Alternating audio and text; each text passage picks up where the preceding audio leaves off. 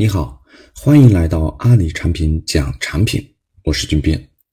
在上一讲中，我主要重点介绍了产品经理，相信你已经了解了产品经理这个角色。在接下来的两讲中，我将简单的介绍产品经理的日常基础工作，以帮助你了解他们的实际工作内容和工作要点。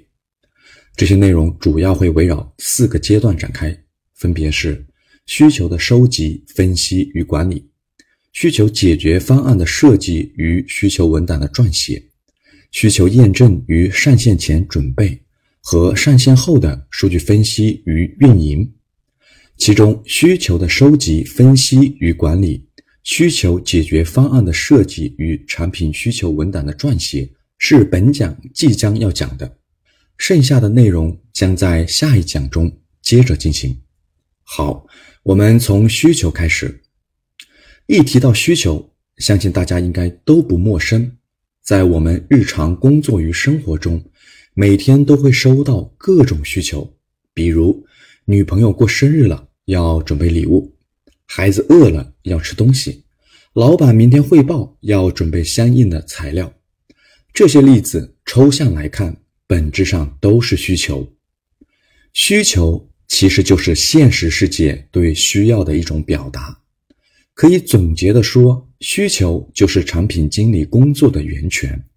对需求的收集、分析和管理是产品经理的核心工作之一。之所以这样，是因为产品经理的工作就是要找到现实世界中的需求，然后通过产品的方式去服务现实世界中的需求。产品经理的基础工作起点，就是要在所负责的领域内建立起收集需求的渠道，然后进行需求的收集。一般来讲，主要是以下四点：第一，找到产品服务的用户，然后可以通过用户主动的反馈收到信息，也可以主动与用户沟通交流，还可以通过应用市场、社交平台等外部平台去查看用户的留言和评价。还可以通过内部客服渠道倾听用户的留言，最后从中挖掘出潜在的需求。第二，观察数据，挖掘数据背后的用户使用行为，以找到潜在的规律。这样的方式也可以发现很多不易察觉的需求。第三，对于一些平台型产品或工具型产品来说，则需要找到实际业务运营方。去了解业务运营的规划、发展阶段等关键信息，再思考得到整体运营需求和不同阶段的运营需求。第四，去观察竞品或行业，了解竞品或行业所提供的服务，从中找到竞品所满足的需求有哪些，是否有一些是自己的用户也需要的。这种方式可以解决一些认知上的盲区，也可以防止。闭门造车，这个阶段的工作需要有同理心，以便对用户的诉求能感同身受；还需要有好奇心，时刻带着为什么去探索。关于产品经理的核心素质，我会在后续的课程中展开来讲。接下来，当需求收集完成后，要对需求进行整理和分析。整理的过程就是要把相似的需求进行归类。剔除明显不合理的需求，然后再去思考需求背后所反映的真实和共性的问题是什么？究竟是什么样的动机让用户提出了这样的需求？用户期望通过这些需求达到一个什么样的最终目标？分析过后，还需要对需求进行排序，先处理紧迫的、优先级高的需求，等到有更多精力的时候。再去处理那些优先级相对较低的需求，这个阶段的工作需要有独立思考和分析的能力，不能人云亦云或浅尝辄止，要多问自己为什么是这样和有没有更好的方法，同时还要保持敏感性。很多问题很常见，但是并不代表当前阶段就一定不合理。这方面的核心素质，我也会在后续的课程中。展开来讲，当我们有渠道、有方法可以持续收集需求，也可以对需求加以判断、甄别出需要解决的需求之后，就进入需求的实际解决阶段。这个阶段的第一步是提出自己的解决方案。一般来说，一个完整的解决方案由以下三个方面中的部分或全部所构成。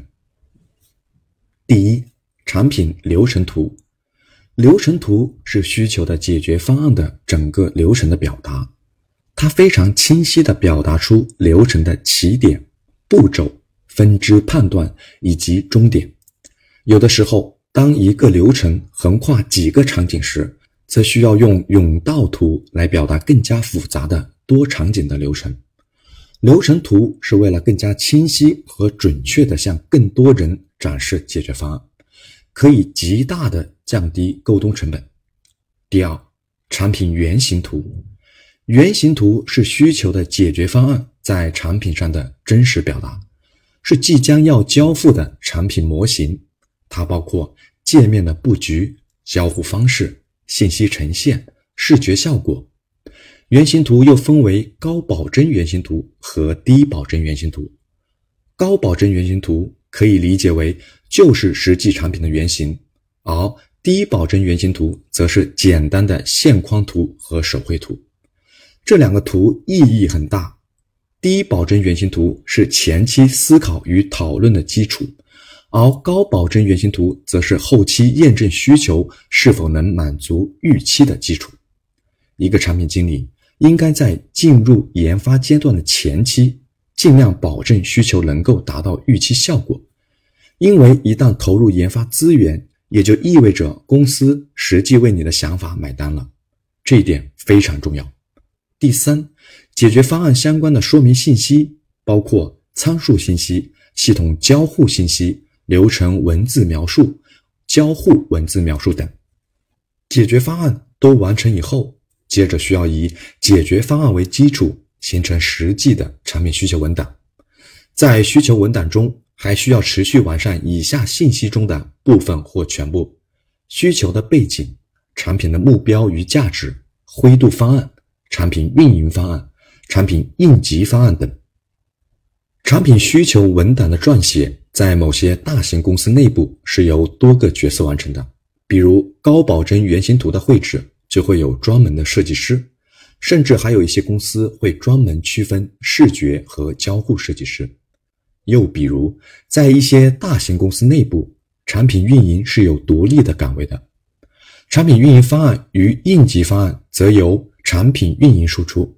在高度分化的大型公司内部，产品经理需要在产品需求阶段协调相关角色，共同完成需求文档的撰写。不管在什么类型的公司，建议在写产品需求文档之前和过程中。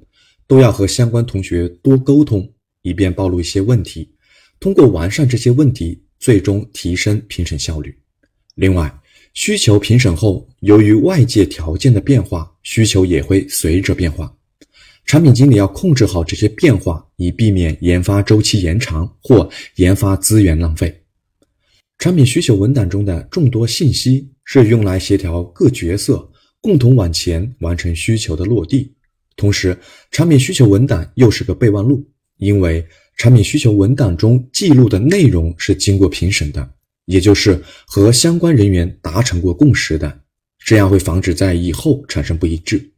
最后，产品需求文档也是对产品演变历史的记录。一般来说，产品都会经历过很多次的迭代更新，也会经历过很多任的产品经理。对于后来的产品经理来说，如果要了解某些产品功能的来龙去脉，再来决定如何迭代，是需要查阅产品需求文档的。所以，保持产品需求文档的连续性是非常重要的。